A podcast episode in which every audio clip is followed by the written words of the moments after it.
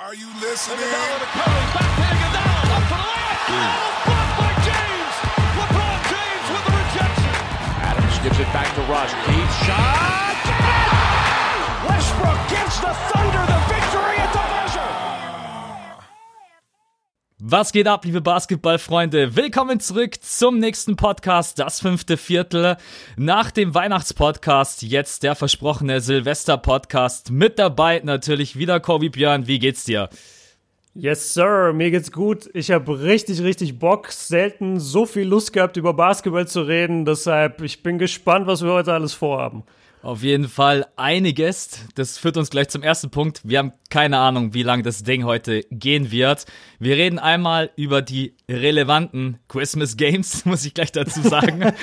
Betonung auf relevant. genau richtig. Und am Ende haben wir natürlich, es soll ja auch ein bisschen so ein Jahresrückblick sein. Haben wir wirklich unsere Momente 2018, Enttäuschungen, äh, was hat uns am, was ist uns am meisten im Kopf geblieben und da kannst du halt schwer einschätzen, wie lange das Ganze gehen wird, äh, Überraschung, der emotionalste Moment, etc. etc. Deswegen, wir labern einfach drauf los und werden sehen, wie lange das Ding geht. Ihr seht das ja sowieso schon, wenn ihr reinklickt, von der Laufzeit her. Ja, aber fangen wir erstmal mit einem ganz lockeren Thema an. Wie war Weihnachten bei dir, Björn? Ja, danke für die Frage. Äh, Weihnachten war genau so, wie ich es mir gewünscht habe. Hab das ja im letzten Podcast auch erzählt, dass Weihnachten in unserer Familie einen ziemlich hohen Stellenwert hat. Also Geburtstage, alles andere. Heute haben meine Eltern zum Beispiel Hochzeitstag. Das ist alles so relativ low gehalten bei uns. Aber Weihnachten ist irgendwie schon was Besonderes. Und das war wirklich cool. Ich bin ja frühzeitig nach Nürnberg, weil ich dann auch am 25. direkt wieder zurück musste nach Bochum. Da reden wir dann gleich drüber über die Kinonacht. Aber es war super, ey. Wir waren mit den, äh, mit Oma und Opa in der Kirche, haben schön gesungen, waren auf dem Friedhof, haben äh, Raclette gegessen, was das totale Anti-Weihnachtsessen ist, haben wir festgestellt, weil du einfach nicht, du wirst nicht fertig mit diesem Essen, ey. Wir haben Bescherung gemacht um 9 Uhr oder um halb zehn. Äh, das war richtig schlimm, weil mein Dad auch die ganze Zeit noch, während wir schon gegessen haben, Fleisch gebraten hat. Und als er dann kam, war halt echt schon so halb neun. Und dann hat er noch mal fast eine Stunde dieses Raclette da gegessen, weil das so lange dauert. Also kann ich gar nicht empfehlen. Gutes Silvesteressen, wenn man wach bleiben muss. Das stimmt, ja. Aber super schlechtes Weihnachtsessen. Und ja, das, das war ähm, erstmal so Festigkeiten, würde ich mal sagen, von meiner Seite. Bei, bei dir irgendwas anderes? Du hattest ja schon erzählt, wie bei euch immer Weihnachten abläuft. Irgendwas diesmal, was aus der Norm gefallen ist? Gar nicht, genauso entspannt und Family, wie ich mir das gewünscht habe. War ein total chilliger, chilliger Nachmittag, Abend. Mein Bruder ist dann irgendwann Nachmittag gekommen äh, und dann äh, noch ein bisschen gezockt. Nice. Ah, Der kennt sich halt mit Basketball überhaupt nicht aus und schaut dann immer zu und sagt immer bloß, boah, die Karten sehen so geil aus. äh, ist aber sonst äh, generell eher so ein FIFA-Zocker. Nee, und dann äh, ist meine Freundin noch gekommen und dann haben wir zusammen zu Abend gegessen. Bei uns gab's äh, Zwiebelrostbraten. Das dauert nicht, Ah. das dauert nicht ganz so Nice. lange. Ja, Raclette ist natürlich, boah, als Kind, glaube ich, hätte ich äh, meine Eltern. Ey, das ist die Hölle. Das ist die Hölle. Ich, ich, bin, ich bin 27 und ich bin fast ausgetickt, als diese scheiß Pfannen nicht fertig wurden in diesem Raclette-Ding. Das, das hat mich richtig gestresst, ey. Halb zehn und noch keine Bescherung. Ich war nur noch hibbelig. Das stimmt, ja. Aber für Silvester ist es echt, äh, habe ich die letzten vier Jahre, glaube ich, gemacht. Dieses Jahr nicht, aber für Silvester, Raclette ähm, und, Ja. und brutal viel Aufwand. Also alles vorzubereiten, Ja, ne, die ganzen, Ja. äh, yo, Food Podcast. nee, genau, dann Bescherung. Ähm, ich Was hast du bekommen? Ja. Was hast du bekommen? wen wird's wundern? Sehr, sehr viele Basketball-Sachen. Aber die geilste Sache war, und da bin ich so fast vom Stuhl gefallen, packe ich aus und denke ich mir, was ist denn das irgendwie in so einer Kuschelverpackung oder sonst irgendwas? Und denke ich mir, da hat mir jetzt jemand eine Kuscheldecke geschenkt oder was? Nein. Das ist ein, ähm, ein Nackenkissen für unseren San Francisco-Trip. so, na, Geil. ich habe das mal erwähnt, habe ich gesagt, boah, ich muss mir unbedingt für unseren Flug ein Nackenkissen besorgen, weil sonst, glaube ich, äh, komme ich dort an und habe keinen Hals mehr. Ja, da habe ich es ausgepackt und musste echt extrem schmunzeln. Ein Basketballkorb von den Kleinen habe ich bekommen. Den kann man sich, den kann man sich überall hinkleben an die Fensterscheibe oder an die Tür. Dann äh, oh, von Bill Simmons, wie heißt das Book? Book of Basketball? Oh, Book of Basketball. habe nice. ich bekommen. Ey, ey, das Ding ist so fett. Ey, das Ja, ist so glaub fett. ich. Das hat, glaube ich, irgendwie 700 Seiten. ne? Also da auch das richtig nice. Und die NAS Mini habe ich noch bekommen und ein bisschen äh, Money für unseren Trip. Also eigentlich alles, was ich irgendwie gebrauchen kann. Basketball, kleine Mini-Konsole, ja, ein bisschen Kohle für, wenn mir dann in den USA irgendwas gefällt. Was gab's bei dir? Krass. Krass, ja, so basketballspezifisch war es bei mir gar nicht. Ich muss jetzt echt überlegen. Also eine Sache, die, die kam von meinem Bruder, das hat mich extrem gefreut. Der hat mir auch äh, passend zu unserem San Francisco-Trip nämlich ein Jersey gekauft oder geschenkt. Und äh, es ist ein Curry-Jersey.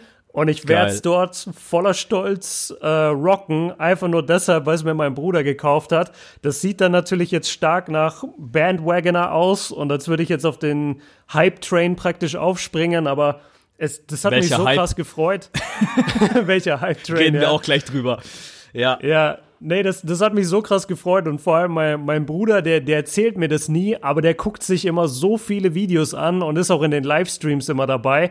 Und dann hat er sich jetzt einfach echt die ganzen Tage immer einen Kopf gemacht, so, ey, was, was könnte ich dem jetzt schenken, was irgendwie gerade passt. Und dann hat er eben mit dem San Francisco Trip so das mit den Warriors connected und gesagt, dann hole ich ihm Jersey. Und es hat mich so gefreut, dass er da so drüber nachgedacht hat. Und ähm, ja, deshalb werde ich das dort voller Stolz auf jeden Fall zu einem der Spiele tragen. Und ansonsten, ähm, ich habe ein paar Bücher bekommen, was ich einfach immer, weil ich einfach sehr, sehr gerne lese. Und jetzt muss ich echt überlegen. paar Klamotten noch. Ich weiß, es gab noch ein, zwei geile Geschenke, aber die waren, die waren jetzt nicht basketballspezifisch. Und äh, deshalb, glaube ich, belasse ich es auch dabei. Aber ich, ich habe mich sehr über das Jersey gefreut. Und allgemein war es einfach ein schönes Weihnachten. Es hat Bock gemacht, äh, auch die anderen zu beschenken. Ich habe zum Beispiel meinem Dad, ähm, mit dem wollte ich schon lange einfach mal wieder was machen. Und dann habe ich dem, ähm, ja, wie soll ich das nennen? Also praktisch, ich gehe mit ihm auf einen Schießstand. Also da, da wird Cool. uns dann beigebracht, wie man mit äh, Revolvern schießt und mit so kleinen Handfeuerwaffen. Und da habe ich extrem Bock drauf. Und ja, Das das, das war es, glaube ich, weihnachtlich. Also wir könnten da jetzt noch ewig drüber labern, aber wir haben Eins auch will ich noch Menge sagen. andere. Eins will ich noch. Ich Ja. bin froh, dass er dir kein Kevin Durant Jersey geschenkt hat. Ja, er hat das, er hat das ganz schlau gemacht, weil er hat das so über äh, meine Freundin nachgefragt und ich habe es einfach gar nicht mitbekommen und irgendwann aus heiterem Himmel, also sie war die ganze Zeit per, per WhatsApp mit ihm im Kontakt, während er in der Stadt war und ich sitz ganz normal mit ihrem Auto und aus, aus heiterem Himmel fragt sie mich auf einmal, ey, von den Warriors, wer ist da eigentlich dein Lieblingsspieler, Steph oder KD? Und ich habe mir halt gar nichts dabei gedacht und war einfach nur überrascht, dass sie jetzt mit so einer Basketballfrage um die Ecke kommt und habe ihr dann voll den Vortrag gehalten, warum ich Curry für besser halte als Durant. Und dann packe ich dieses Jersey aus und dann habe ich es erst gecheckt. Also ich hatte echt Glück, weil vielleicht, wenn ich, wenn sie gefragt hätte, wer denkst du ist der geskilltere, dann hätte ich vielleicht Kevin Durant gesagt und würde jetzt mit einem Durant-Jersey dastehen. Deshalb, ja, auf jeden Fall Glück gehabt. Ähm, aber was ich gerade ansprechen wollte, weil Weihnachten, klar, war alles wichtig und großes Ereignis und die Familie kommt zusammen. Aber ich kenne jemand, der hat eine ziemlich große Entscheidung auch jetzt um die Weihnachtstage getroffen. Und da würde ich jetzt einfach gerne mal deinen Gedankengang hören, Max, dahinter, warum das so gekommen ist. Du hast einen neuen Kanal aufgemacht. Ja. Du hast auf deinem alten Kanal, ich glaube, es sind um die 27.000 Abonnenten. Das Ding ist, ja, man kennt es. Der Kanal hat, glaube ich, über 1000 Videos oder so. Wie kommst du jetzt bitte dazu, einen neuen Kanal aufzumachen? Wo ist denn da, also was ist da der Hintergrund? Jetzt habe ich gerade gedacht, du fragst, was ist da der Sinn dahinter? nee, ich kenne ja den Sinn Ja, eigentlich, ja. aber ich würde es gerne einmal Nee, von dir hören, aus nee. deiner Sicht. Ich war auch froh, dass du, dass du mich da auch ermut- ermutigt hast, weil ich habe echt ein bisschen äh, Push gebraucht von einigen Leuten, weil es natürlich ein Riesenschritt ist. Ja, ich habe halt einfach vor drei Jahren habe ich mit was ganz anderem angefangen als mit Basketball-Content und ja, Auf YouTube. Ja, genau, auf YouTube. Und das, du merkst es halt einfach mal, weil von 27.000 halt bloß 3.000, 4.000 zugucken, dann ist das einfach immer ein ungutes und ja, kein schönes Gefühl dann für den Algorithmus von YouTube. Und da habe ich ja auch mit äh, YouTube ein bisschen drüber gequatscht. Ist das auch nicht so das Geilste und Beste? Dann hat mich dieser Gedanke jetzt schon seit einem Monat irgendwie geplagt. Soll ich einen neuen Kanal aufmachen? Würden die Leute mitziehen? Ähm, ja, und dann irgendwann habe ich mit dir drüber gesprochen, äh, mit YouTube-Kontaktperson, Netzwerk. Und dann haben alle gesagt, hey, du, wenn du das für richtig empfindest und so, wir finden es gut. Genau, und jetzt habe ich einen neuen Kanal eröffnet, Max Sports. Ähm, da hast du mich ja gerade darauf hingewiesen, dass man den wunderschön findet, wenn man das in der Suche eingibt. Genau. Meinen alten Kanal witzigerweise nicht. Auch das ist schon wieder sowas, wo ich mir denke, yo, klar, 3000, Wird Zeit. ja, 3000 Videos sind drauf auf dem Kanal. Aber Boah. das gibt natürlich, äh, ich, du hast eine brutale Motivation jetzt einfach, ähm, dich auch selber nochmal zu verbessern, nochmal einen Schritt nach vorne zu gehen. Und ich weiß einfach, dass ich jetzt nichts anderes mehr machen werde wie Basketball-Content. Äh, ich habe auch gar, an, gar keine Zeit für andere Sachen. Und ja, deswegen die Entscheidung, neuer Kanal. Ähm, ich bin gespannt, wie es laufen wird. Aber ich habe auch gesagt, und selbst wenn ich am Anfang nur 3.000, 4.000 Leute habe, ähm, die aktiv sind, ist es geiler als diese, diese 27.000. Du weißt als YouTuber, yo, die ist nicht echt. Und das ist so total, das ist wie wenn du dein Abitur gemacht hast und hast irgendwie vier Einser drin stehen und weißt aber drei davon hast du durch, keine Ahnung, äh, frühere Leistungen, keine Ahnung, durch mündliche Leistungen erworben. Und das ist einfach, ja, genau, deswegen der neue Kanal. Ähm, werde jetzt noch einmal den NBA-Wochenrückblick auf dem alten bringen, dass die Leute auch Bescheid wissen und dann heißt es nur noch auf dem neuen Kanal weitermachen, auch mit anderen Formaten, neuen Formaten. Ja, auch vielen Dank an dich, dass du mir da äh, dein Feedback gegeben hast und natürlich auch für deinen Shoutout auf Insta. Äh, ich weiß das echt zu schätzen, ne, weil, ja klar, ohne Hilfe ist es halt schwierig, dass du alle Leute erreichst. Aber gut. Ja, gerne, gerne. Also wirklich, weil ich finde das, ich finde das so einen krassen Schritt, den du da gehst. Das ist ja echt nicht ohne so einen Kanal, wie du ihn hast. Du sagst zwar diese 27.000, klar, bei sich selber fühlt sich das vielleicht nicht so geil an, aber halt jedes Mal jetzt praktisch, wenn die Leute fragen, ja, wer seid denn ihr, Björn und Max so, dann kannst du halt immer sagen, ja, hier Max, 27.000 Abos und äh, dann, dann stehst du halt ganz anders da, als wenn du gerade sagst, jetzt im Moment bist du bei 2,5 und aber ich, ich finde das so gut von dir, wirklich. Und deshalb habe ich dir das auch gesagt und werde das auch weiterhin pushen. Ähm, habe das auch schon in Uncut-Videos, die ich schon recorded habe, habe ich das schon drin, äh, praktisch, wo ich die Leute auch, auch darauf hinweise, dass du einen neuen Kanal hast. Nee, muss sein, weil ich, ich unterstütze es total gerne, weil da so viel ja, ich, ich weiß gar nicht genau, wie ich es nennen soll. Also es ist einfach ein krasser Schritt. Es ist ein wichtiger Schritt, aber viele Leute würden sich dem wahrscheinlich nicht trauen zu gehen. Ich sehe viele, viele YouTube-Kanäle da draußen, die halt so und so viele Abos haben und nicht mal mehr ein Zehntel von dem, äh, aber jedes Mal pro Klick also pro, pro Video haben an Klicks und die verlassen den Kanal halt trotzdem nicht, weil sie einfach sagen, das ist unser Aushängeschild. Und äh, ich finde es aber super. Ich glaube, es ist genau die richtige Zeit. Der, der Podcast kommt jetzt erst richtig ins Laufen. Dieses ganze Basketball-Thema in Deutschland kommt jetzt erst gerade richtig ins Laufen. Und ich denke mal, nach der Saison wirst du so happy sein mit deinem neuen Kanal und dann werden dich diese 27.000, wo halt viele einfach nur noch so Ghost-Abonnenten waren, gar nicht mehr groß interessieren. Deshalb, äh, ja, auf jeden Fall riesen Respekt und an alle Hörer da draußen, wie es der Max schon gesagt hat, ihr findet den Kanal, wenn ihr auf YouTube einfach sucht, Max Sports, das ist Max mit Doppel-X und dann einfach Sports hinten mit TZ. Äh, sucht den Kanal, abonniert, ist auch immer bei mir irgendwo bei Insta mit drin oder halt bei Max überall verlinkt. Also schaut da sehr gerne rein, abonniert den Jungen und unterstützt ihn, dass er da schnell wieder auf die gewohnten Abozahlen kommt. Na, jetzt bin ich sprachlos. Echt vielen Okay. Dank. Ja, nee, vielen Dank. Also noch ganz Gerne. kurz ist natürlich, du fängst halt bei Null an und wir haben gerade ganz kurz drüber gesprochen. Es sind halt auch diese ganzen Grenzen, dass du überhaupt erstmal wieder die Genehmigung hast zu streamen. Äh, längere Ja, Videos hoch, stimmt, ja, längere stimmt. Videos hochzuladen, dann will er 1000 Abonnenten sehen, dann die Prüfung, äh, dass du ähm, einen eigenen Kanal Monetarisiert wirst. monetarisiert, Oder? genau, und einen eigenen Kanal-Link, da wirst du ja auch überprüft. Ja, ja, ja. Ey, ja, es ist stimmt. gerade so wie, boah, ich bin gerade so Als geflasht. würdest Wie, du ganz neu anfangen. ja, es ist echt so. Aber gut, ähm, wie gesagt, könnt ihr gerne reingucken und mich supporten. Vielen Dank an dich. Gerne. Jetzt will ich aber zum nächsten Thema kommen, weil wir haben noch gar nicht drüber gesprochen. Ich habe die Insta-Stories von allen verfolgt und war so, ich war so neidisch. Ich habe dir noch kurz vorher eine Sprachnachricht geschickt. War auch Ja. gar kein Problem, dass du da keine Zeit hattest äh, zu antworten. Ich wollte bloß einfach, dass du weißt, dass ich ein Gedanken bei euch bin. NBA im Kino, wie geil ist das? Ich hoffe, es war geil. Ich bin jetzt gleich gespannt, was du erzählst. Hau einfach mal raus. Wann, wann warst du dort? Wie viele Stunden vorher? Wann, wann war der Kinosaal voll? Hat die Technik funktioniert? Wie war das, wie war das Feeling NBA im Kino? Ja, es war, es war absoluter Wahnsinn. Es waren 170 Leute da. Ähm, wir hatten den Kinosaal, also 180 haben reingepasst, 170 Tickets waren verkauft, als wir das letzte Mal geschaut haben absoluter Ausnahmezustand da drin, äh, nur Baller und äh, es, es war so unglaublich. Also es hat so krass Bock gemacht.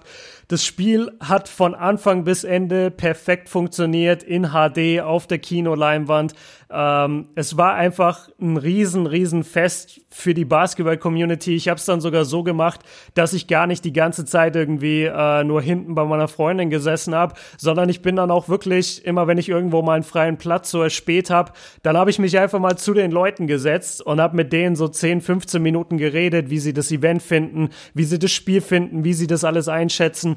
Und äh, ja, also natürlich muss ich auch sagen, ohne Seabass hätte ich das niemals so auf die Beine stellen können. Also großen, großer Respekt und großes Danke geht natürlich auch wie immer raus an ihn. Das war jetzt unsere dritte Veranstaltung zusammen und auf den Jungen kannst du dich einfach verlassen und er macht selber immer so viel Promo dafür und es, es war einfach extrem geil für uns beide. Ähm, die Leute kamen danach zu uns und haben uns wirklich gedankt. Also so wirklich musst du dir vorstellen, als das ganze Ding vorbei war, dieser ganze Kinosaal hat sich praktisch aufgereiht und, und stand da und hat sich angestellt und jeder, der zu uns kam und ein Foto gemacht hat, hat als erstes gesagt, ey, wir danken euch von Herzen für diese Veranstaltung, ihr müsst es unbedingt wieder machen.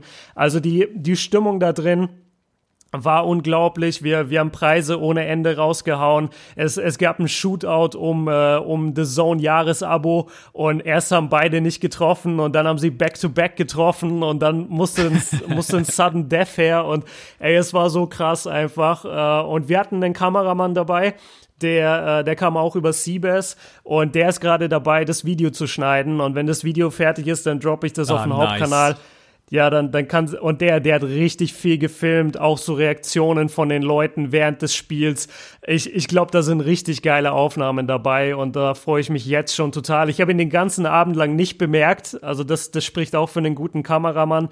Der, der war irgendwie nie da, aber trotzdem äh, habe ich danach eben gehört, so, ey, der hat alles gefilmt und ja, es war, es war absolut crazy. Und zu deiner Sprachnachricht muss ich noch sagen, die kam echt zu einem Zeitpunkt, also ich habe mich so gefreut, die zu hören.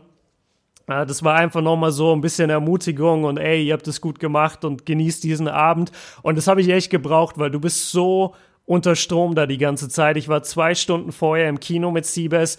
Ähm, dann mussten wir da rein. Wir mussten den Korb aufbauen, den wir dabei hatten. Wir mussten unsere Preise präsentieren. Wir mussten aber auch hoch in die, in die Projektion gehen und dort alles mit der Technik klären. Wir hatten, Grü wir hatten ein Grußvideo von Isaiah Hartenstein noch bekommen, wo er praktisch sagt, schöne Grüße nach Bochum. Wie geil ist ähm, das denn? Ja, das, das hatten wir halt noch im Petto und dann mussten wir halt das abspielen, bevor das Spiel angemacht wird. Und ey, das war so ein Act, dieses ganze Ding. Und äh, deshalb kamst du gar nicht richtig runter. Und das war dann ganz cool, dass zum einen du das geschickt hast und fast zeitgleich, also so innerhalb von zwei, drei Minuten hatte mir meine Freundin, die ja selber da war, aber die mich gar nicht zu sprechen bekommen hat die ganze Zeit, ähm, die hat mir auch nochmal eine WhatsApp geschrieben und meinte so, ey, chill jetzt mal ein bisschen und versuche auch irgendwie diesen Moment zu genießen und renn nicht die ganze Zeit nur rum. Und das habe ich dann gemacht und ja, jetzt habe ich lange, äh, jetzt habe ich einen langen Monolog gehalten, aber also es, es war unglaublich und es war auch eine Empfehlung, äh, glaube ich, an die NBA. Die, die hat da ja ziemlich starken Auge drauf geworfen und die sind auch sehr interessiert jetzt an dem Video, was gemacht wird. Also das zeigen wir denen dann. Ja, und dann geht's in die Richtung im April und Mai und Juni Playoff- und Finals-Spiele im Kino live zu zeigen. Und da haben wir halt extrem Bock drauf. Deshalb vielen, vielen Dank an alle, die vorbeigekommen sind. Das, das hat uns wahnsinnig viel bedeutet, weil es eben gezeigt hat, was da für eine Power ist in dieser Basketball-Community. Äh, das Kino war total positiv überrascht, hat gesagt, ey, super Veranstaltung, äh, super Gäste auch dort. Wir hatten am Anfang so ein bisschen Schiss, oh, hoffentlich benimmt sich keiner daneben, hoffentlich, äh, keine Ahnung, schreit draußen keiner rum, wenn Halbzeit ist oder so, oder stört die anderen Kinofilme. Gar nichts einfach. Unsere Community hat sich so vorbildlich verhalten und es, es war von Anfang bis Ende das perfekte Event und äh, ich es war unglaublich viel Arbeit. Also ich, ich habe dann am 25. habe ich auch, glaube ich, 12 oder 14 Stunden gepennt, als ich fertig war mit den Christmas Games, aber, aber es noch war schnell, komplett wert. Aber noch schnell drei Uncut-Videos gemacht oder vier sogar, du Verrückter, ey. Vier. Ey, Ja. Maschine, ey, das ist Wahnsinn. Ja. Aber da, danach bin ich echt ins Bett gefallen. Das war dann 16 Uhr und dann habe ich, glaube ich, bis zum nächsten Tag um sieben oder acht durchgepennt. Also da, da war dann auch das Limit von mir erreicht. Aber ja, das, das, ich habe jetzt relativ viel geredet, aber ich fand, das Event äh, hat es auch verdient, dass ich es einmal gut zusammenfasse. Und so war das. Richtig, richtig krass. Ja, das ist halt auch echt ein wichtiges Signal, was du auch gerade gesagt hast. Die NBA, da muss man sie auch total loben, auch wenn die Live-Spiele aufs Box for free übertragen werden. Ne? Die gucken immer, dass alles läuft, die schauen, machen das die richtigen Leute vom Ablauf, Organisation. Okay, man kann natürlich auch sagen, denen ist ihr Ruf wichtig, aber dadurch, dass das jetzt halt gut funktioniert hat, wer weiß, was das für Türen aufmacht. Ey, und stellt euch mal vor, die Finals im Kino, das ist halt, ey, ich bin echt, bin echt mega stolz auf euch. Ich habe zwar gewusst, dass ihr das hinkriegt, ich weiß aber auch, was da für ein Arsch voll Arbeit dahinter steckt. Ähm, dass es den Jungs und allen Spaß und ich, ich war mir, weil du gerade gesagt hast, du hattest vielleicht Angst, dass irgendjemand aus der Reihe tanzt. Man muss wirklich sagen, die Basketballleute sind, selbst die Jüngeren sind so reif und erwachsen, ne? Ey, das also, da muss man echt mal auch ein Shoutout an unsere ganze Community raushauen, wie nett die miteinander umgehen. Selbst wenn mal wirklich diskutiert wird auf unterschiedlichen Meinungsgrundlagen. Ja, und dann hast du ja auch noch ein ganz, hast du überhaupt vom Spiel was gesehen? Oder warst du, warst du so unter Adrenalin, dass du eigentlich nur so zwischendurch ein paar Sequenzen mitbekommen hast? Oder konntest du das Game dann schon ganz in Ruhe genießen? Ja, warte, lass mich dazu noch kurz was sagen. Äh, das mit der Community. Also ich habe das nur angesprochen, weil das halt sozusagen für den einen Abend jetzt super wichtig war, dass genau da die richtigen 170, 180 Leute da sind, die sich eben benehmen können. Also klar weiß ich, wie du es auch beschrieben hast, unsere beiden Communities sind so krass respektvoll ja auch immer ähm, in unseren Kommentaren und wir haben ja auch schon oft irgendwie Zuschauer getroffen. Das sind ja auch immer die nettesten Menschen und die benehmen sich natürlich alle total gut. Ich, wir hatten das nur noch mal gesagt, weil wir eben wussten, es ist der 25. Das ist normalerweise der stärkste Tag im Jahr in so einem Kino. Die haben uns diese Veranstaltung gegeben und die, die hat sogar zwei Filme eingenommen, also praktisch zwei Vorstellungen, die um 20 Uhr und die um 23 Uhr, weil das Stark. Spiel halt so lange geht. Und da war es natürlich enorm wichtig, dass da jetzt überhaupt nichts passieren darf. Deshalb hatten wir das im Kino nochmal gesagt, aber wir hätten es eigentlich gar nicht sagen müssen. Also es war Wahnsinn. Äh, Leute, die nebeneinander saßen und sich nicht kannten, kamen danach auf uns zu und haben gesagt, ey, wir haben uns gerade angefreundet, war eine super Veranstaltung. Es kamen Leute aus Stuttgart angefahren, die haben mir dann nachts um halb fünf geschrieben, dass sie jetzt wieder zu Hause sind. Also die Community, ich würde nie irgendwas Negatives über die Community sagen. Ähm, das war nur, weil das Kino eben auch so ein bisschen Druck gemacht hat auf uns. Dann wollte ich noch sagen, danke auch The Zone. Es war ja nicht nur die NBA, sondern es war auch wirklich viel Arbeit von The Zone, die uns da geholfen haben, dass wir dieses Spiel übertragen dürfen. Und jetzt noch zum letzten. Wie habe ich das Spiel wahrgenommen? Ich habe tatsächlich vom Spiel extrem viel gesehen. Also als dann das Spiel losging, konnte man sich echt hinsetzen und einfach genießen und gucken. Und ähm, ja, ich, ich habe eigentlich alles gesehen. Ich saß dann irgendwann neben Seabass und wir beide haben dann beide äh, praktisch gebeichtet, dass wir eigentlich total nicht interessiert sind am Spielergebnis, sondern wir einfach nur die ganze Zeit wollten, dass es knapp bleibt. Und wir wurden sowas von belohnt. Wir haben einfach in jedem Viertel haben wir so gebetet, ey, bitte kein Run, bitte kein Run von OKC, bitte kein Run von Houston. Wir wollen, dass dieses Ding knapp ist, weil ich glaube, wäre es ein Blowout gewesen, hätten sich die Leute nicht so gerne an das Spiel erinnert. Aber dadurch, dass es eben knapp war bis zur letzten Minute, konnte es jeder total genießen. Und äh, ja, jetzt, jetzt frage ich aber vielleicht mal dich, weil klar, für uns war es ein bisschen anders und die Leute haben gejubelt und es, es war einfach eine andere Stimmung. Für dich jetzt alleine zu Hause vorm PC oder vorm Fernseher, wie, wie war für dich das Spiel? Also jetzt lass mal richtig übers Spiel reden. Rockets gegen Thunder. Was hast du erwartet und wurden deine Erwartungen äh, übertroffen oder eingehalten oder wurdest du enttäuscht?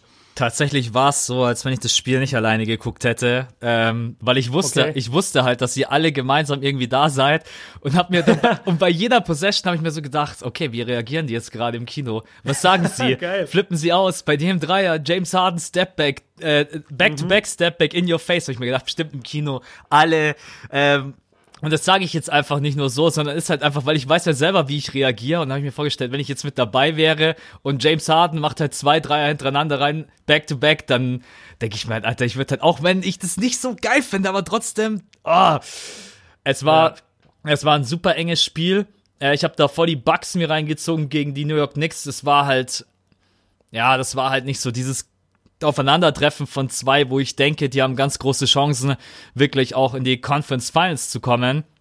Und mhm. dann war das natürlich ein brutal intensives Spiel. Also unterm Korb, wie die sich gegenseitig, ey, Capella, ich weiß immer noch nicht, wie der an diesem Abend 23 Rebounds geholt hat. Crazy. Ey, crazy. Also echt, was ein, ich glaube, das ist äh, Rekord für ein Christmas Day. Wenn ich jetzt nicht komplett, äh, haben die, oh, könnte gut sein. Haben ja, die, haben die Jungs sein. gesagt, äh, ja, der hatte unterm Korb wirklich, also alleine 10 offensive Bretter zu holen, 13 in der Verteidigung. Und dann James Harden. Ey, man muss sein Game nicht lieben, aber der geht halt jede Possession so an, so, mir ist egal, was in der letzten Possession passiert ist, ich nehme das Ding wieder. Mir ist es so egal. Mhm. 15 von 35, 5 von 16, zwischendurch habe ich gedacht, ich sehe nur James Harden werfen. Ähm, ja, war auch so. es also, war echt so. Das, es gibt ja auch keine andere Offense irgendwie für die Rockets. Das, das ist echt schlimm. Ja, also, ja aber, aber red weiter, aber ja, da, da sind wir einer Meinung. Ja, also das war wirklich, äh, klar macht er dann natürlich seine 41 Punkte, aber hat natürlich auch insgesamt 35 Würfe genommen. Freiwürfe hat er nicht so viel bekommen. Ähm, mhm. das hat die Defense von OKC eigentlich echt clever gemacht. Also wie als wenn sie sich da vorher auch auf jeden Fall äh, ein bisschen drauf eingestellt haben, okay, James Harden, wir wissen, wir haben die letzten Spiele analysiert, wie wir vielleicht nicht hingehen dürfen.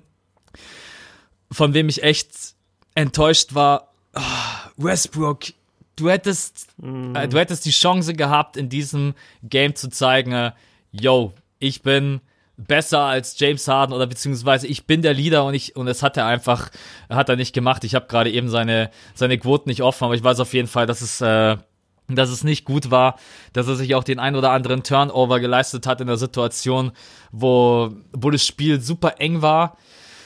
Ja, dieses Game also ich bin eigentlich nach wie vor der Meinung, dass OKC breiter und besser aufgestellt ist als die Rockets. Ja. Aber ja. an diesem Abend konnten sie das irgendwie gemeinsam als Team und ich finde, sie haben auch als Team nicht so stark gespielt wie in den letzten Spielen, konnten sie das irgendwie nicht zeigen und dann habe ich mir irgendwann hatte ich schon so das Gefühl, boah, ich glaube, Houston, die sind heute irgendwie so mehr in dem Modus, wir attackieren euch einfach bis in die letzte Sekunde und so werden wir das Spiel gewinnen und im Endeffekt war es auch so, die haben bis zur letzten Sekunde einfach attackiert. Ähm, ja, und dann das Game relativ relativ knapp gewonnen. Wie hast, es, wie hast es du empfunden? Also besonders interessiert mich eigentlich deine Meinung zur Leistung von äh, OKC generell. Ähm, ja, das ist gar nicht so leicht zu beantworten. Also ich war auf jeden Fall, gehörte ich der OKC-Fraktion im Kino an. Und es war ganz interessant zu sehen, weil du hattest während des Spiels waren die Houston Rockets-Fans eigentlich immer ein bisschen lauter. Also die haben sich, die haben äh, die Aktionen von den Rockets immer ein bisschen mehr abgefeiert, aber dann, als es am Ende knapp wurde und praktisch immer, wenn dann OKC Bucket gefallen ist, dass sie wieder rankamen, sind echt viele, viele Leute aufgestanden. Es gab immer Applaus, das war auch total cool. Man, man war da richtig drin. Also man hatte echt fast das Gefühl, man schaut das Spiel praktisch gerade live in der Arena. Das, das war eine ziemlich geile Stimmung da gegen Ende. Ähm, ich würde sagen, OKC ist klar das bessere Team. Sie haben die tiefere Bank, sie spielen mit die beste Defense der NBA. Die sind äh, absolut stark, aber ich gebe dir auch recht mit Westbrook. Wirklich, du musst es dir vorstellen, wir sitzen in dem Kino und Westbrook hat den Ball in den entscheidenden Minuten oder Sekunden und der ganze Kinosaal durch die Bank war so, bitte pass den Ball, bitte pass den Ball, bitte wirf nicht, weil er einfach das im Moment nicht kann. Also du hast seine Quoten angesprochen, ich habe es mir jetzt aufgerufen. Er hatte 30 Prozent aus dem Feld, das sind 6 von 20 und äh, 33 von der Dreierlinie, 2 von 6. Der, der Mann kann zurzeit nicht shooten. Ich weiß nicht, ob es an einer Verletzung liegt oder sonst irgendwas. Der Mann kann im Moment nicht shooten, will aber in jedem verdammten Spiel, wenn es irgendwie eng wird, diesen hässlichen Hero Ball spielen. Dieses hässliche, ach, fuck it, das wird jetzt der Befreiungsdreier. Der wird mich jetzt aus meinem Shooting-Slump rausholen. Ja. Aber der passiert nie, der kommt nie, der geht immer daneben, Westbrook. Und das hat mich so abgefuckt, weil die Thunder echt eine gute Chance hatten. Und sie hatten Dennis auf dem Feld, sie hatten Paul George auf dem Feld. Die haben beide gut gespielt. Er hätte er hätte einfach irgendwas kreieren müssen, aber was nimmt er? Er nimmt irgendeinen Fadeaway, Turnaround. Und damit war die Possession tot und dann hatten die Rockets, glaube ich, auf der anderen Seite den Floater von James Harden und damit war das Spiel vorbei. Also Westbrook ist gerade ein Problem. Äh, ich höre oft, äh, wenn sowas passiert, dann von Leuten, ja, sollte Westbrook getradet werden? Nein, natürlich nicht. Absoluter Quatsch. Aber der Typ, der Typ muss an seiner Wurfauswahl arbeiten. Also der schießt im Moment 25 Prozent von der Dreierlinie auf die ganze Saison, 61 Prozent von der Freiwurflinie. Mit seinem, Schu mit seinem Shot ist irgendwas. So, das, das kann keiner wegreden. Ich hätte mir echt gewünscht, dass er den Ball abgegeben hätte, dann wäre das ganze Ding vielleicht noch spannender geworden. Aber ich muss auf der anderen Seite den Rockets Props geben, vor allem James Harden. Ich kritisiere ihn zwar sehr oft und ich finde auch die Quoten, die er da jetzt geworfen hat, grottenschlecht und eigentlich nichts, was man loben sollte. Aber in der Crunch-Time ist er da. Er war einfach da, mal wieder. Er ist sehr, sehr oft in der Crunch-Time da. Gegen Dallas jetzt zum Beispiel nicht. Da wirft er dann den Stepback Airball. Aber in dem Spiel fand ich einfach, war er on point. Und er hat dieses Ding verwandelt, diesen Floater und ich glaube da vorne ein Stepback-Dreier. Ähm, du kannst ihn eigentlich nicht verteidigen. Er ist so unfassbar geskillt in der Offensive. Ähm, ja, ich habe keine Ahnung mehr, was deine Frage war, aber die beiden Spieler haben mich am meisten ähm, in diesem Spiel irgendwie die ganze Zeit aufgeregt und deswegen habe ich jetzt über die beiden geredet. Ja, alles gut. Ich weiß meine Frage selber nicht mehr. ja, das macht uns zu guten Podcastern. ja, nee, äh, ich habe gefragt, deine generelle Meinung zu ähm, OKC. Zu aber OKC, das, ja, genau. Aber ja. das war, ja, wie du gesagt hast, also irgendwas stimmt mit seinem, mit seinem Wurf nicht. Ähm, ich weiß eigentlich auch gar nicht, wie sie das Spiel verlieren konnten. Sie haben einfach noch schlechter geworfen als die Rockets an dem Abend und die haben ja auch plus 31,8 Prozent von der Dreierlinie.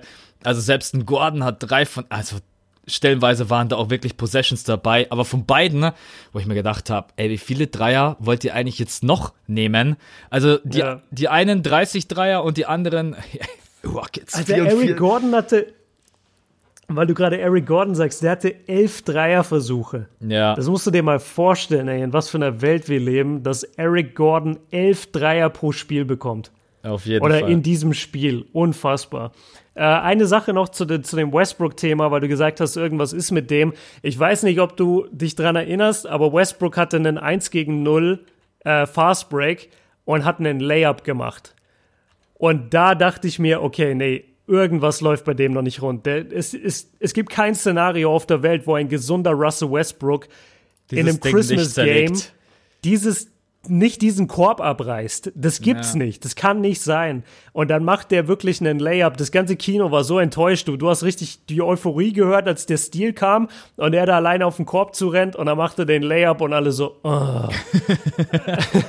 also das, das war echt. Äh, irg irgendwas ist mit dem. Das hast du in dem Play finde ich am besten gesehen und dann einfach danach in diesen aber das, das ist seine Schuld. Also ich will jetzt auch nicht dauernd auf Westbrook rumreiten, aber wenn ich weiß, mein Wurf fällt nicht, dann versuche ich gerade, wenn ich doch so wie er sowieso das Spiel auf anderen Ebenen prägen kann, wenn ich doch, schon Mr. Triple-Double bin und in jedem Game meine Vielseitigkeit auf dem Statistikbogen zeigen will, ja, dann spiel halt bitte den verdammten Assist auf Paul George. Da steht Paul George. Ist doch nicht so, dass da Andre Roberson steht. Da steht Paul George, dem du den Ball geben kannst. Dennis hat das ganze Spiel über gute Plays gemacht.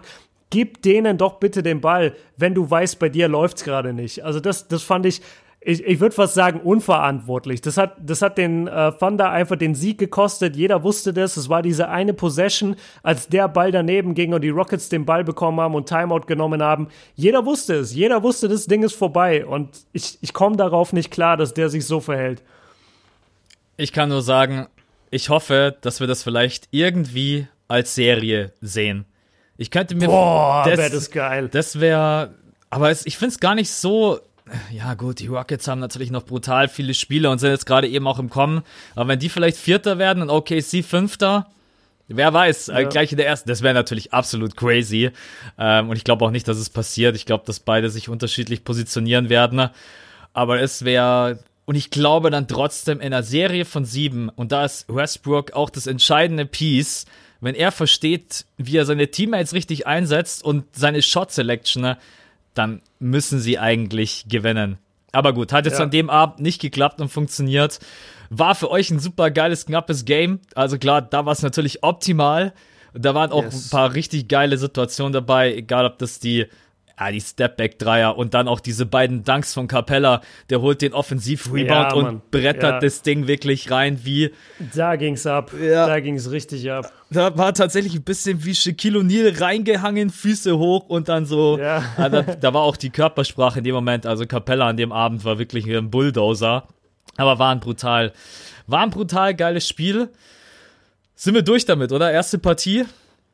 Eine Sache noch, weil du die Freiwürfe angesprochen hast von Harden, will ich nur einen Satz zu sagen. Ich fand, dass die Schiris extrem viel haben laufen lassen in dem Spiel und wenig, wenig äh, diese, ja, diese inszenierten Fouls, diese, diese Fouls ziehen praktisch, die haben sie nicht gepfiffen, fand ich. Aber das war konsequent auf beiden Seiten und äh, sie haben einmal den Thunder praktisch eine, eine Possession geschenkt. Da hatte Westbrook einen Turnover im vierten Viertel irgendwann.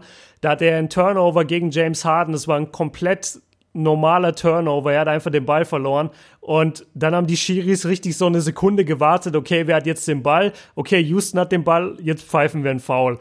Das wollte ich einmal zur Schiri-Leistung sagen. Eigentlich cool, haben es die ganze Zeit laufen lassen, aber in der Crunch-Time haben sie sogar ein paar Pfiffe für OKC gemacht, damit es länger spannend bleibt, als es vielleicht hätte sein sollen. Das wollte ich noch erwähnt haben.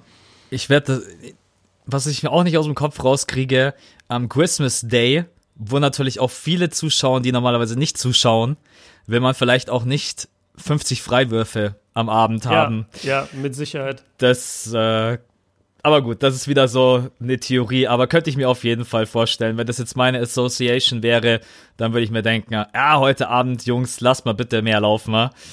Ja, Gut. Das nächste Game war kein bisschen unkrasser. Es war eigentlich, es war, es war noch verrückter. Es war, wie du es eigentlich gesagt hast in unserem Christmas Podcast, es war brutal eng. Also man Ja. hatte nie das Gefühl, dass irgendjemand die Chance hat, da jetzt so einen Lauf zu starten, ne, dass die auf 20 wegziehen. Und dann wurde es tatsächlich dieses kranke Overtime-Duell.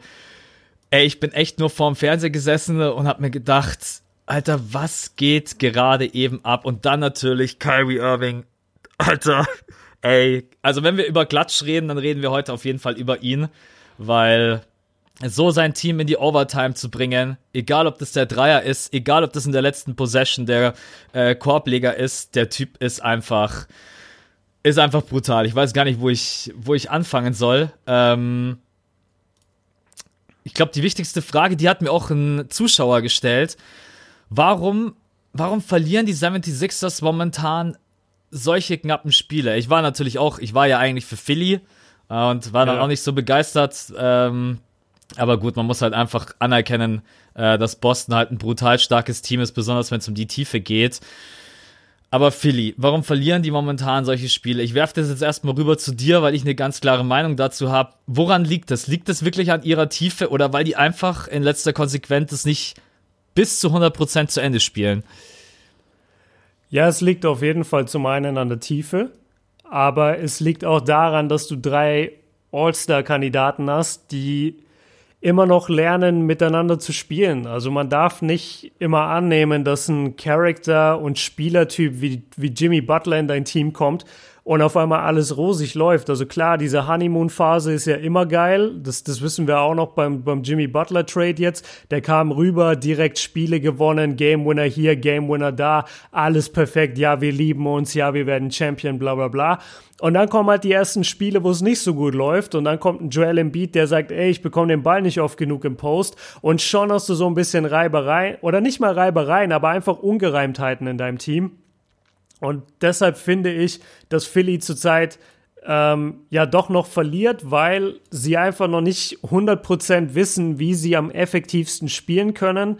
Und man muss ganz klar sagen, die Teams sind besser in der Verteidigung gegen Ben Simmons geworden. Er tut sich schwerer als letztes Jahr. Letztes Jahr fand ich, äh, konnten die Teams ihn weniger einschätzen, wussten nicht genau, was sie gegen ihn machen sollen. Jetzt mittlerweile, gerade immer Boston, spielt immer sehr, sehr gute Defense gegen ihn ich, ich glaube einfach, dass, dass, äh, dass die Defense besser geworden ist gegen ihn. Dadurch tut er sich schwerer, den Ball zu verteilen oder den Ball nicht zu verteilen, je nachdem. Er, er wird ja zum Werfen gezwungen, aber das kann er nicht. Dementsprechend gibt es schlechte Possessions für die Sixers. Und dann vor allem dieses Problem, wer kriegt den Ball in der Crunch-Time? Kriegt den Joel im Post oder kriegt den Jimmy auf dem Flügel? Das ist so halt eine, eine Grundsatzeinstellung praktisch. Und ich glaube, dass es daran im Moment noch ein bisschen hapert. Äh, wie, wie weit, also wie ist deine Einschätzung? Ist das das Gleiche oder siehst du es anders? das ist, verdammt, das ist immer schlecht, wenn du genau das sagst, was ich denke. Ähm, nein, es ist, es ist tatsächlich so, dieses Team ist einfach noch nicht so, man kann es stellenweise auch sehen, wenn dann plötzlich Ballbesitz und es wird dann plötzlich sehr langsam, wie als wenn sie überlegen, yo, okay, wem geben wir jetzt den Ball? Gebe ich ihnen jetzt Joel yeah. Beat im Post? Ähm, was sie natürlich erstmal, Boston weiß natürlich ganz genau, wie sie die 76ers verteidigen müssen und können. Das ist halt der erste Punkt. Das ist alleine schon krank, wie sie einfach Ben Simmons aus diesem, aus dieser Restricted Area draußen halten. Man hat die Quoten, habe ich heute irgendwo gesehen. Ey, sobald es rausgeht und nur den reden wir übrigens über den Mitteldistanzwurf von Ben Simmons. Ey, ein Weihnachts, äh, Weihnachtswunder. Ich habe gedacht, ja. was macht Ben jetzt? Und dann versenkt er den einfach ganz rotzfrech. Das war äh, geil. Das war wirklich, ich habe gedacht, ey, jetzt geht's los. Nee, aber die wissen einfach, Ben Simmons draußen halten, dann kann dir einfach gar nichts passieren. Ansonsten äh, am Perimeter gut die Räume eng zustellen, dass Ben Simmons mit dem Drive nicht kommen kann. Dann hast du das Ding schon mal durch. Äh, Joel Embiid im äh, Low Post, Al Horford macht das halt extrem gut, auch wenn ich, äh, wenn er jetzt nicht so verteidigt hat wie in der Serie in den Playoffs. Aber dann hast du natürlich auch Bullen, die du dagegen stellen kannst in Morris, dann normalerweise in Baines. Was mit Baines, der ist irgendwie verletzt, das habe ich irgendwie gar nicht mitbekommen. Äh, der ist jetzt auch ein paar Wochen raus, aber normalerweise mhm. auch jemand, das ist halt einfach ein Wikinger. Wenn ich den Typen sehe, dann denke ich immer, okay, ja. wenn der mir gegenüberstehen würde, dann hätte ich gar keinen Bock. Ja, und so haben sie es einfach wieder extrem gut gemacht. Aber klar, ähm, sie haben natürlich dann auch selber die wichtigen Würfe getroffen, egal ob das äh, Tatum oder dann wirklich äh, Irving war. Das, äh, das waren schon Neckbreaker, die verdammt nochmal wehtun, wenn dann wirklich so ein Dreier von draußen kommt in dein Gesicht und mit der letzten Possession. Dieses Ballhandling ist unglaublich. Das ist unfassbar, auch wenn der unterm Korb ist, wieder den Ball wirklich noch hoch ans Brett legt, den im Spin verpasst, dass der reindroppt. Ey, ich bin, mhm. ich war echt auf jeden Fall sehr, sehr begeistert von seiner Spielweise an dem Abend.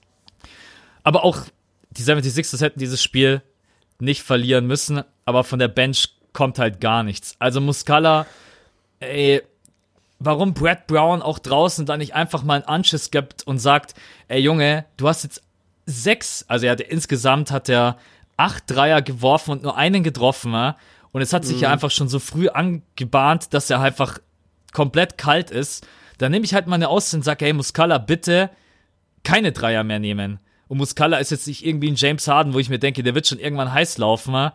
Also da, da bin ich, ich bin auch nach wie vor immer noch der Meinung, die Coaches in der NBA könnten noch einen viel größeren Einfluss haben, wenn es darum geht, auch einfach mal Ansagen zu machen. Und an dem Abend wäre eine von mir auf jeden Fall gewesen, Muscala, tu mir einen Gefallen und stell dich einfach mit rein in den Post, versuch Embiid irgendwie Horford vom Hals oder stell einen Block oder mach irgendwas, aber stell dich nicht draußen hin, wo du eh nichts triffst.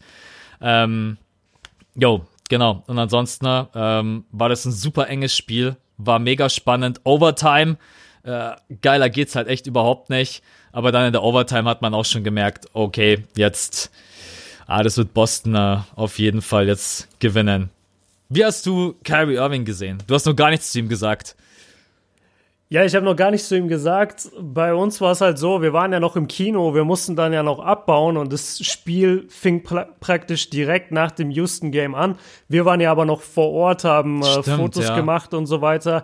Und dann mussten wir halt noch unsere Sachen abbauen. Äh, das, das war alles gar nicht, also es ging jetzt nicht so schnell. Und so habe ich die komplette erste Halbzeit verpasst. Das hatte ich mir aber auch schon davor überlegt, dass das wahrscheinlich genauso laufen wird. Und ich habe, während wir die Fotos gemacht haben, kamen schon die ersten Leute auf mich zu und meinten so, ey, Kyrie Irving dreht durch, Kyrie Irving elf Punkte im, im ersten Viertel und noch so und so lange zu spielen. Und das war einfach die ganze Zeit, während wir da abgebaut haben, immer so ein bisschen der Narrativ, ey, checkt, checkt äh, Kyrie Irving ab. Kyrie Irving hat heute eine krasse Nacht. Und dann habe ich mich gefreut, dass es so geblieben ist. Ich muss dir vollkommen recht geben der, das Ballhandling von dem Typen, seine Klatschness ist, ist unvergleichbar. Also das, das gibt's einfach gar nicht in der NBA. Ich habe vorhin sogar drüber nachgedacht, weil, weil ich da auch irgendwie drauf kam, noch bevor ich mich für den Podcast vorbereitet habe.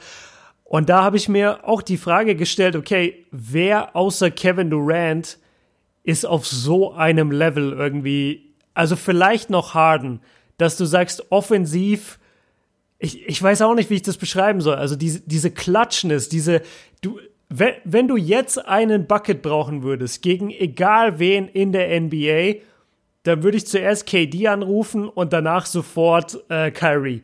Ich das wären meine zwei, das wären meine zwei Go-To-Guys, weil die sind Klatsch ohne Ende, die können auf einem Millimeter äh, Platz können die dich schwindlig dribbeln und sie können ihren eigenen Shot createn.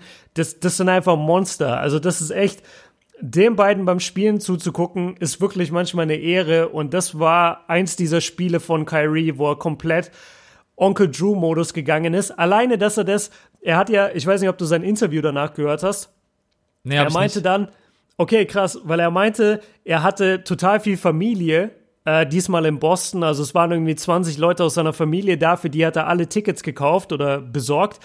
Und dann ist er vor dem Spiel in die Kabine zu seinen Jungs, also zum, zu den Celtics und hat gesagt, ey Jungs, ich werde heute richtig aufdrehen. So, ich will heute einfach abliefern, ich habe richtig Bock heute zu eskalieren. Und dann tut er das einfach. Also das, das darf man auch nie vergessen in der NBA. Die, die Spieler spielen ja immer in einem System. Das hat ja immer eine gewisse Ordnung. Und gerade bei Brad Stevens, da gibt's jetzt nicht diesen einen Spieler, der jedes Game 35 Punkte macht. Kyrie könnte das. Kyrie könnte in irgendein Gammelteam gehen und da jede Nacht seine 35 Punkte auflegen, easily. Der, der Typ ist einfach zu gut. Und ich finde es so geil, dass er das sogar mit Ankündigung gemacht hat. Und äh, du hast es auch ins Skript geschrieben, diese, diese Moves, die er hatte. Also einmal der, der, der Wurf zur Overtime gegen Jimmy Butler, wie er da in die Zone dribbelt. Ähm, einmal sogar den Ball fast verliert, das dann aber sogar wieder zu seinem Vorteil nutzt und dann diesen Step-Back-Turnaround nimmt, der halt reingeht. Und es ist genau der gleiche wie vor zwei oder drei Jahren im Christmas-Game gegen Clay Thompson. Er, er, er ist so gut, Alter. Und dann in der Overtime im Fast Break diesen Dreier, was ich auch gar nicht wusste, was ich erst danach in den, in den Highlights gesehen habe, der wieder in die Fresse von Jimmy Butler war. Und das ist ja nicht niemand Jimmy Butler. Jimmy Butler ist der beste Perimeterverteidiger, den die Sixers haben und einer der besten der Liga und ist noch 10, 15 Zentimeter größer als Kyrie Irving. Und er ballert ihm halt diese Dinger rein. Also ich, ich war komplett geflasht. Ich habe es mir mit meiner Freundin auf der Couch angeschaut. Die war eigentlich todmüde, aber sogar die ist wach geblieben, weil sie die Performance so abgefeiert hat. Und dann holt er noch 10 Rebounds. Absoluter kranker. Das habe ich halt gar nicht mitbekommen. Diese 10 Rebounds. Ich habe auf den Statistikbogen geguckt, dachte, hä? Kyrie hatte 10 Rebounds? Und davon Haben die anderen vergessen, wie man reboundet? Nein, davon war keiner geschenkt. Ich, an dem Abend, Krass. der hatte so eine Energie, also auch offensiv. Ey, das, das war unglaublich. Also wirklich, der hat sich reingehauen gegen die großen Jungs ähm, stand ja. dann stellenweise besser, hat einfach an dem Abend besser antizipiert, wo der Ball runterkommt und hat dadurch natürlich auch brutal viele Possessions gewonnen für das eigene Team. Also nicht nur super gescored, sondern auch, ey, da wirklich, also ich will ihm jetzt nicht zu nahe treten, aber bei seiner Größe 10 Rebounds, die, wer hat noch so viel? Tatum hat auch noch 10. Ansonsten, mhm. äh, die anderen haben weniger. Ey, das ist ihr scheiß Point Guard. Also verdammt ja, nochmal. Eben, das ist ein kleiner Point Guard. Der ist 1,88 groß und hat auch nicht den stärksten Körper. Der ist ja nicht Westbrook, den du nicht so einfach wegschieben kannst. Kyrie kannst du eigentlich schon wegschieben. Auf jeden Fall. Ähm, war ein überragend geiles Spiel. Also, das hat mich dann auch so gehypt. Da muss ich da wirklich auch Danke sagen an die beiden Teams, dass ich danach das Spiel überhaupt noch ja. gepackt habe. Ähm, mhm. Bei dir war es dann, glaube ich, Game Over. Du warst dann, glaube ich, fertig, oder? Du hast dich dann aufs Ohr gehauen. Oder hast genau, du dir ich bin, ich, ich habe dann eine Message rausgehauen bei Instagram und habe gesagt, ey Jungs, ich pack's ich nicht gesehen, mehr. Ja. Und dann ging aber das Spiel automatisch irgendwie los im League Pass und dann habe ich sogar doch das erste Viertel noch geschafft und bin dann aber auf der Couch eingepennt, äh, was total kacke ist, weil ich immer so in unmöglichen Positionen einschlafe auf der Couch und dann am nächsten Tag mit einem steifen Hals oder so aufwache und ich hasse es eigentlich, da äh, einzupennen. Aber ich, ich war selber so gehypt auf dieses Spiel und, und wollte unbedingt reingucken. Eine Sache hätte ich aber noch gerne gesagt zu, äh, zu Sixers gegen, gegen die Celtics und zwar Joel Embiid, auch wenn man jetzt im Nachhinein sagt, ja, shit, die haben verloren, der hatte einfach 34 Punkte, 16 Rebounds, hat 60 Prozent aus dem Feld geschossen, 50 von der Dreierlinie und 12 von 12 Freiwürfen gemacht. Ich habe es extra nicht erwähnt. Das, das, das ist so Fanboy. eine kranke, das ist so eine kranke Statline und äh, ich, ich mag ihn gerne und alles und äh, er, er kann in dem Moment einfach nichts gegen ihn tun. Daniel Theiss wurde so zerstört von Joel Embiid. Der, der hatte leider lange Zeit die, die undankbare Aufgabe, gegen dieses Monster zu verteidigen. Und er hat ihn so auseinandergenommen der, da, da tat er mir echt leid. Das war auch im, im OKC gegen, äh, gegen Rockets Game. Da haben dann die Rockets äh, off Pick and Roll gespielt, sodass Dennis gegen James Harden steht. Und da tat mir auch Dennis in dem Moment leid, weil er ihm körperlich so krass unterlegen war. Dennis hat zwar einen guten Job gemacht, aber er wurde trotzdem oft genug halt von Harden einfach zerlegt. Und das gleiche ist mit Daniel Theiss passiert. Ähm, gar kein Hate hier gegen die Deutschen oder so, aber das, das war schon das war schon beeindruckend. Also ich habe echt die ganze Zeit eigentlich nur die, also praktisch Ben Simmons durch den Fernseher angeschrien und habe gesagt, gib Joel Embiid den Ball. Es gibt überhaupt keine andere, keine andere Option. Gib einfach Joel den Ball und lass ihn gegen Thais eins gegen eins gehen. Und ja, er hat das phasenweise eigentlich extrem, extrem gut gemacht. Also Wahnsinns-Deadline von ihm. Das nur noch so einmal nebenbei und für unseren Fanboy Max. wahrscheinlich bist du, wahrscheinlich bist du innerlich eskaliert, dass ich das noch erzähle. Nee, ähm, alles, jetzt weißt du, wie es mir jeden Abend gibt, wenn ich dann immer rumschreie und sage, Alter Simmons, gib einfach Joel den Ball und fertig. ja, war ein krankes Spiel, ja. Und was ich auch immer an ihm mag, er geht nach dem Spiel, egal ob er verloren oder gewonnen hat, geht yo. er immer zu allen hin ja. und sagt, yo, good game. War ja an dem Abend äh, verkabelt, was ich auch extrem nice fand. Dann konnte man noch mal so ein bisschen mitkriegen, äh, wie er auch auf dem Feld ist. Und da merkt mhm. man halt schon einfach, der, der hängt sich halt zu 100% rein. Und mag ich einfach an ihm auch, dass er selbstkritisch ist, aber an dem Abend muss er nicht sein. Also quotenkrank, gamekrank, hat alles dominiert. Hat ja. leider nicht gereicht. Und, und meinte dann auch wieder im Postgame-Interview, hat er gemeint, dass er findet, in den entscheidenden Momenten nicht oft genug den Ball im Post gehabt zu haben. Also das vielleicht noch für die Sixers auf jeden Fall interessant, weiterhin sich das anzugucken, zu beobachten, auch wenn man die nächsten Sixers-Spiele sich mal anschaut, dass man immer mal guckt, okay, wirkt Joel da unten im Post eigentlich zufrieden oder ist das vielleicht ein bisschen zu viel die Jimmy Butler-Show?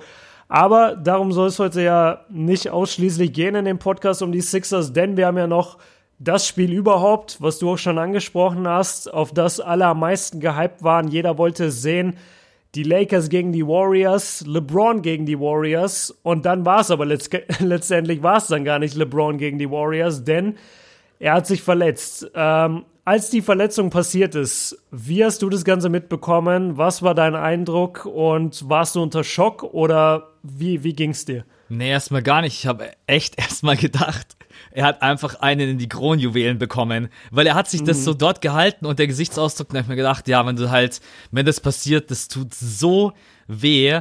Aber dann hat man schon gemerkt beim Rausgehen, okay, das sieht anders aus. Das ist wie, als wenn in der Leiste irgendwie was gezerrt oder hoffentlich nichts gerissen. Ähm, auch dieses Bild, was er dann um die Welt in Anführungsstrichen gegangen ist, wo er dann so kniet und auch einfach das Gesicht zusammen äh, kneift und sich dann in die Leiste fasst. Ja, war, war ein scheiß Gefühl. Also erstmal bin ich ganz ehrlich, musste ich sofort an unseren äh, San Francisco-Trip denken ne? und hab mir gedacht, Junge, mach jetzt auf jeden Fall keinen Scheiß. Äh, Ach, krass. Daran habe ich zum Beispiel null gedacht. Doch, das habe ich, tatsächlich. erst. Das habe ich erst wahrgenommen, als du mir das Skript für heute geschickt hast und dann stand da unser Trip und Schock und ich dachte, hä, ach so, wir sehen ja LeBron in dem Spiel. Ich habe gar nicht dran gedacht irgendwie. Das, das kam mir gar, weil ich gar nicht drüber nachgedacht habe, dass LeBron, der noch nie länger als zwei Wochen am Stück jemals verletzt war, äh, kon ich, ich habe überhaupt nicht in meinem Kopf gehabt, dass der überhaupt verletzt sein könnte für unseren Trip. Ja, Ja, ich denke auch MLT und so weiter. Ganz genau weiß ich jetzt nicht, was ist, aber anscheinend nichts so Dramatisches. Er ist jetzt nicht mit nach Sacramento und wird, glaube ich, auch das nächste mhm. Spiel noch aussetzen, aber es ist jetzt nicht so, dass man irgendwie da Angst haben müsste. Ja, aber ehrlich gesagt war ich ziemlich äh, angefressen, weil ich dann in den nächsten drei Minuten ähm, haben die Warriors ja dann einen Run gestartet mit 11-0 war es, glaube ich. Dann habe ich mir mhm. gedacht, ja, komm, hey, ganz ehrlich, dieses Spiel ist jetzt halt schon wieder völlig im A, weil ey, ich wollte einfach, ich wollte einfach ein geiles Basketballspiel sehen. Da habe ich mir gedacht, boah, jetzt die Jungs kommen gar nicht mehr klar.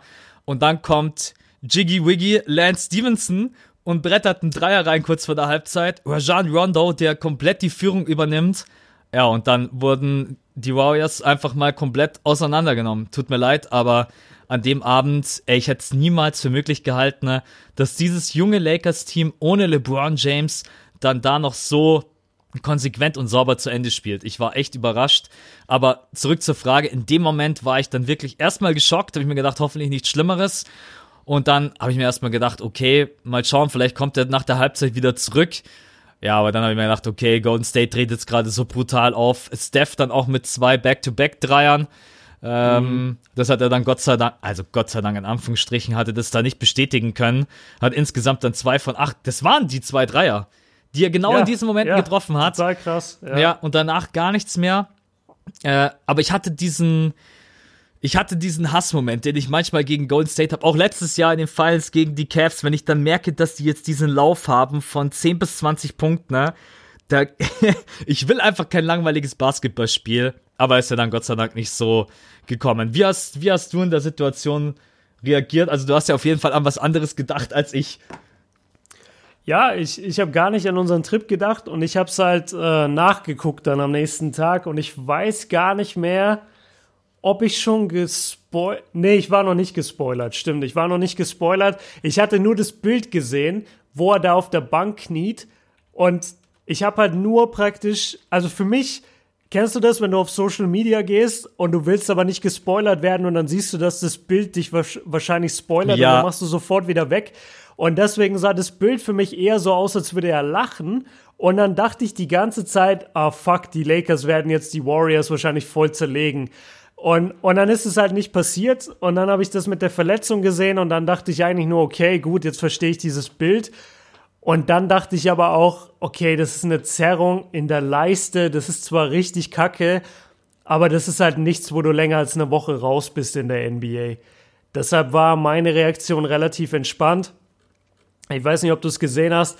Äh, LeBron hat dann auch getwittert jetzt vor, ich glaube gestern oder vorgestern, hat so einen Tag nach dem Spiel, als er das MRT dann hatte, meinte er irgendwie, äh, war knapp, aber sieht gut aus. Äh, ja, habe ich gesehen. Irgendwie danke, danke an Gott oder so und wir sehen uns wieder oder sowas. Also da, wenn, wenn er sogar Entwarnung gibt, praktisch über Twitter, dann wird es keine große Sache sein. Und dann so ein Spiel in Sacramento aussetzen, ist ja auch total äh, legitim. Ähm, zu dem Spiel, das ist ganz cool, wie du das gerade formuliert hast, dass du einen Abfuck auf die Warriors hattest, weil sie äh, praktisch den Run holen oder auf diesen Run gehen. Äh, ich war abgefuckt auf die. Äh, Habe ich Warriors gesagt oder Lakers? Warriors. Hast okay, gut. Genau, äh, wollte ich auch sagen. Äh, ich war abgefuckt auf die Warriors, weil sie so lange gebraucht haben für diesen Run und vor allem, weil sie es dann nicht zu Ende spielen konnten. Also die haben halt echt gegen die Lakers verloren ohne LeBron James. Das ist ein Team, das musst du als Warriors Vollbesetzung eigentlich komplett wegklatschen. Aber ich habe das auch in meinem Uncut-Video gesagt und es werden auch viele andere Leute gesagt haben. Die Warriors haben nicht mal in diesem Spiel, nicht mal in einem National TV Game gegen den, ich nenne es jetzt mal Erzrivalen oder zumindest Rivalen LeBron James, nicht mal da empfinden die das für nötig, dass sie sagen, ey, wir schalten heute mal einen Gang hoch. Die wirken auf dem Feld einfach, als hätten sie keinen Bock. Das so macht mich so wütend. Vor. Sorry. Genau. Und es macht einen wirklich wütend. Und jetzt bin ich nur ein TV-Zuschauer aus Deutschland, der sich das Spiel anguckt wenn ich dafür Geld bezahlen würde und was wir ja dann letztendlich jetzt dann vor Ort tun werden und wir kriegen da so drei Spiele präsentiert, wo die alle einen Fick geben und Clay Thompson irgendwie eins von drei schießt und Kevin Durant drei von acht und Steph zwei von acht und Draymond Green null von drei Dreiern. ey, dann habe ich überhaupt keinen Bock mir das anzugucken. Natürlich habe ich trotzdem Bock, es mir anzugucken, weil ich die, weil ich die live sehen werde, aber die wirken auf mich auf dem Feld, als hätten sie null Titelambitionen. Ich glaube einfach echt, das, das ganze Warriors-Ding, ich, ich habe das mir heute Morgen überlegt, das läuft jetzt seit 2014, 15 war die erste Saison, die sie gewonnen haben. Seitdem laufen die praktisch auf Finals-Touren, auf äh, wir sind das beste Team der NBA-Tour. Das schlaucht dich ohne Ende. Und ich glaube, dass du hier gerade das Ergebnis davon siehst. Und da muss man auch mal wieder dann richtig krasse Props raushauen an Leute wie LeBron James oder an Tim Duncan oder Kobe, die, also vor allem eigentlich an LeBron, aber die anderen beiden habe ich jetzt einfach mitgezählt, weil LeBron einfach neun, äh, acht Jahre lang in Folge in die Finals gegangen ist mit zwei verschiedenen Teams. Wie krass das dich schlaucht. Das, das gibt's gar nicht, wie hart dich das mental herausfordert. Ähm, und man sieht es ja an diesen anderen Teams, so die Warriors, die wirken überhaupt nicht so, als hätten sie es überhaupt noch in sich, gerade einen Titelrun zu machen. Ich wette trotzdem noch mein ganzes Geld auf sie. Ich sage trotzdem, sie gewinnen dieses Jahr locker die Championship. Aber mein Gott, sehen die, äh, ja, die sehen einfach müde, ausgelaugt und total lustlos aus auf dem Feld. Meinst, meinst du, da kommt jetzt in der Saison noch dieser, dieser Schalter oder vielleicht, wenn Boogie aus zurückkommt? Oder meinst du, nee, frühestens in den Playoffs? Ich glaube echt, dass die immer neue Impulse brauchen. Ne? Und am Anfang der Saison war das einfach, yo, wir sind Champion, jetzt lass am Anfang mal rasieren. Und dann kam, ja, ist so. Und dann kam diese, dann kam die Verletzung von Steph, dann kam der Disput zwischen KD und Draymond. Und mhm. seitdem also ich schaue wirklich verdammt viele Spiele von den Jungs. Da, sorry, da, dann kam Steph zurück, dann lief es wieder fünf, sechs Spiele. Genau. Und jetzt läuft's wieder kacke. Ey, die spielen, also es tut mir auch leid, die spielen, ich finde, unschön ist das falsche Wort, aber wirklich so lustlos und ja, ist jetzt eigentlich keine Ahnung, auch von der Verteidigung, von der Haltung ja, her Mann, gegen diese. Ja. Ich meine, gut, dieses Lakers-Team ist natürlich reingegangen. Ey, schau in die Gesichter von Kuzma, Alonso Ball, Subac. Ey, du hast ihn angesehen. Yo, das ist unser Abend. Wir wollen genau das, was wir beide gesagt haben. Wenn die mit dieser Playoff-Intensität reingehen, dann können die mhm. auch den Warriors wehtun. Und genau das ist an dem Abend passiert und Golden State geht halt rein und denkt sich, ja, keine Ahnung, wenn es jetzt läuft, dann ist es schön und wenn nicht, dann ist es halt so.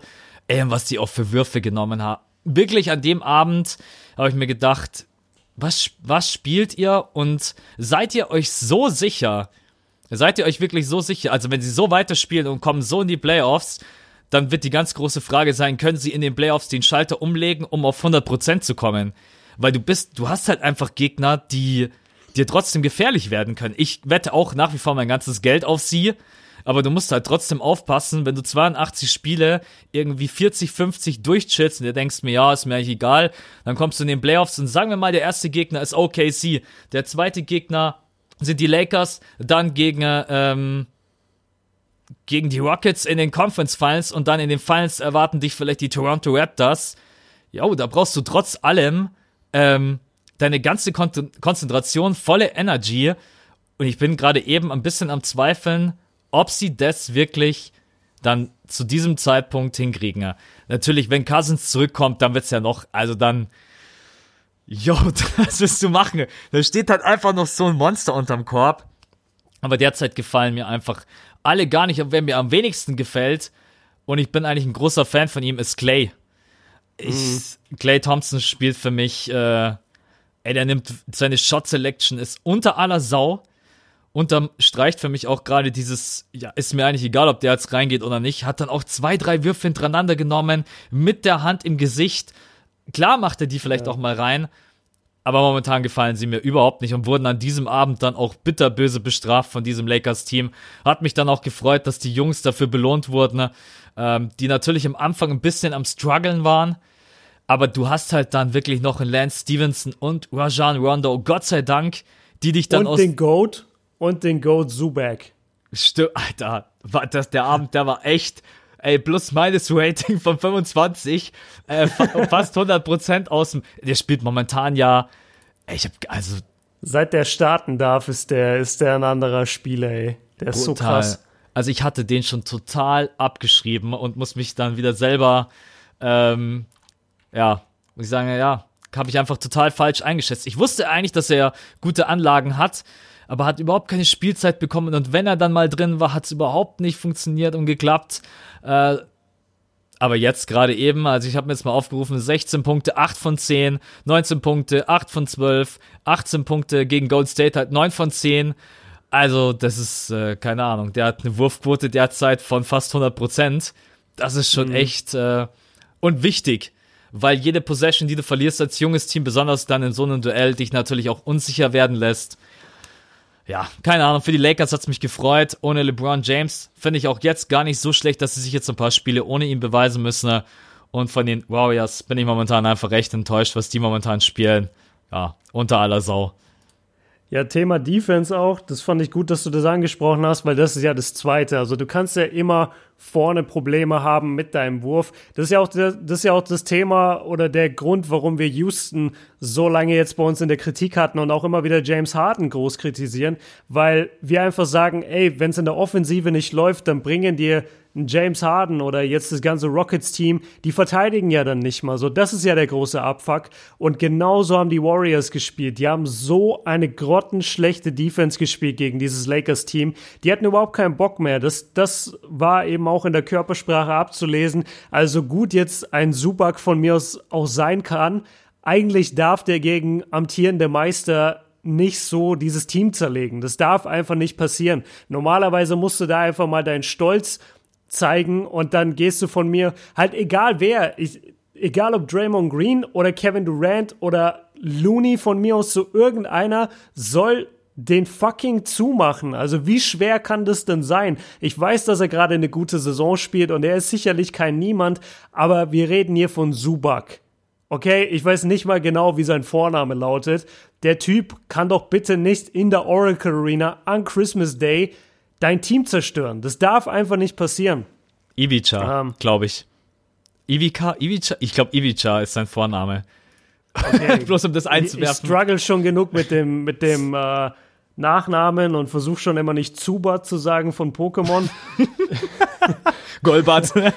ja, Golbat Superschall. Vielleicht hat er Superschall gemacht und dann waren die Warriors-Spieler verwirrt. Dann haben sie sich vor so Verwirrung selbst verletzt. Ey, gar nicht mehr. Oh Gott, wie geil, ey. Ja. Äh, ja, aber das, also das auf jeden Fall zu den, zu den Warriors. Ich hätte mir viel mehr gerne von ihnen gewünscht. Bei den Lakers stimme ich dir total zu. Die sind mit Playoff-Intensität da rein. Und als LeBron dann raus ist, kam, wie man ihn auch kennt, Playoff Rondo rein, der ja letztes Jahr bei den Pelicans genauso die Blazers zerstört hat, indem er einfach so viele Level über dem gespielt hat, was er normalerweise in der Saison zeigt. Und ich finde, das hat er da in diesem Christmas Game gemacht. Der hat alles dominiert, offensiv und defensiv. Der, der hat die Defense dirigiert und vorne hat er den Ball verteilt, hat, hat der, der hat das Spiel einfach für mich gewonnen.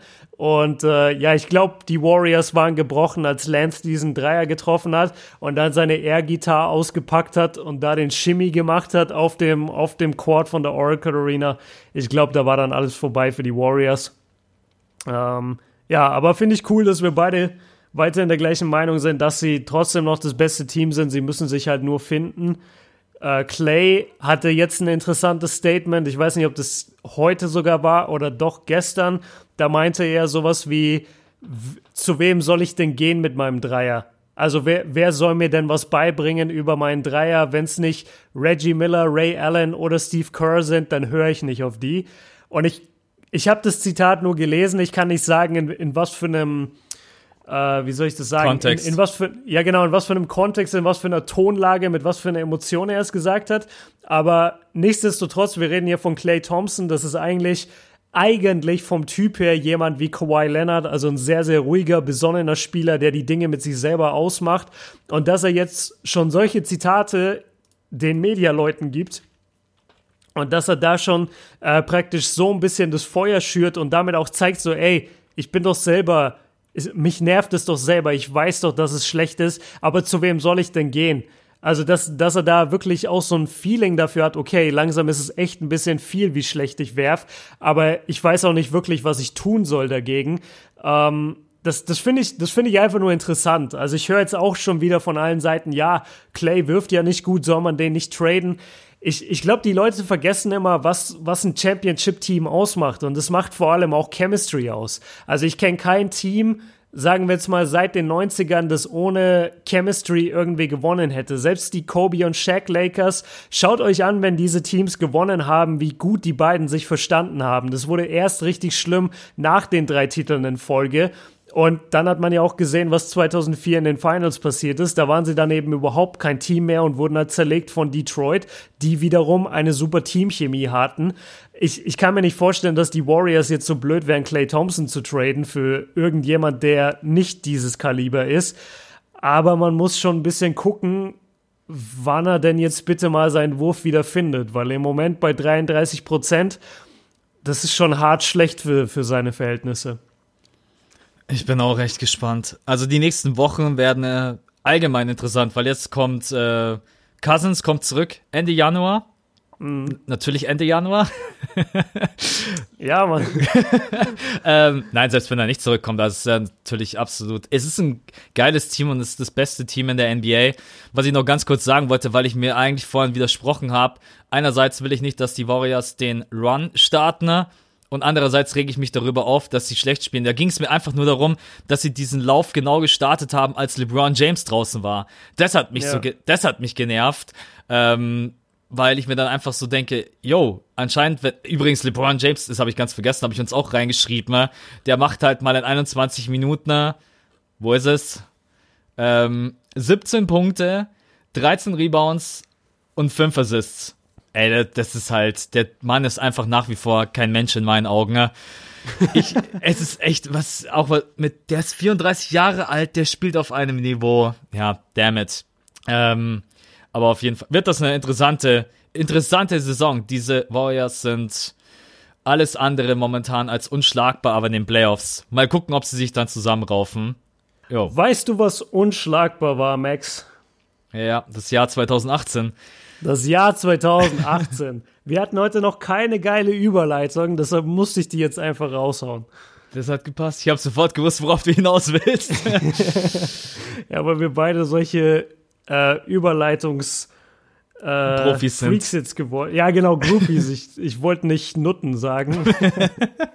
Hier müssen Björn und ich leider eine kleine Pause einlegen. Dieser Silvester-Podcast hat dann doch wesentlich länger gedauert, als wir beide das vermutet hätten. Das war noch einmal ein kleiner Rückblick auf Weihnachten 2018. Wie war es bei uns? Wie haben wir die Christmas Games erlebt? Welche Spieler stachen heraus? Welche Partien fanden wir geil? Und wer hat uns enttäuscht? In der nächsten Folge, im zweiten Teil des Silvester Podcasts, gibt es dann ja unseren Jahresrückblick 2018 mit allen Überraschungen, Momenten, Enttäuschungen, emotionalsten Momenten und vieles, vieles mehr. Jetzt sagen wir erstmal vielen Dank fürs Reinhören. Wir würden uns freuen, wenn ihr beim nächsten Mal mit dabei seid. Der Podcast kommt am Sonntagmorgen um 9 Uhr.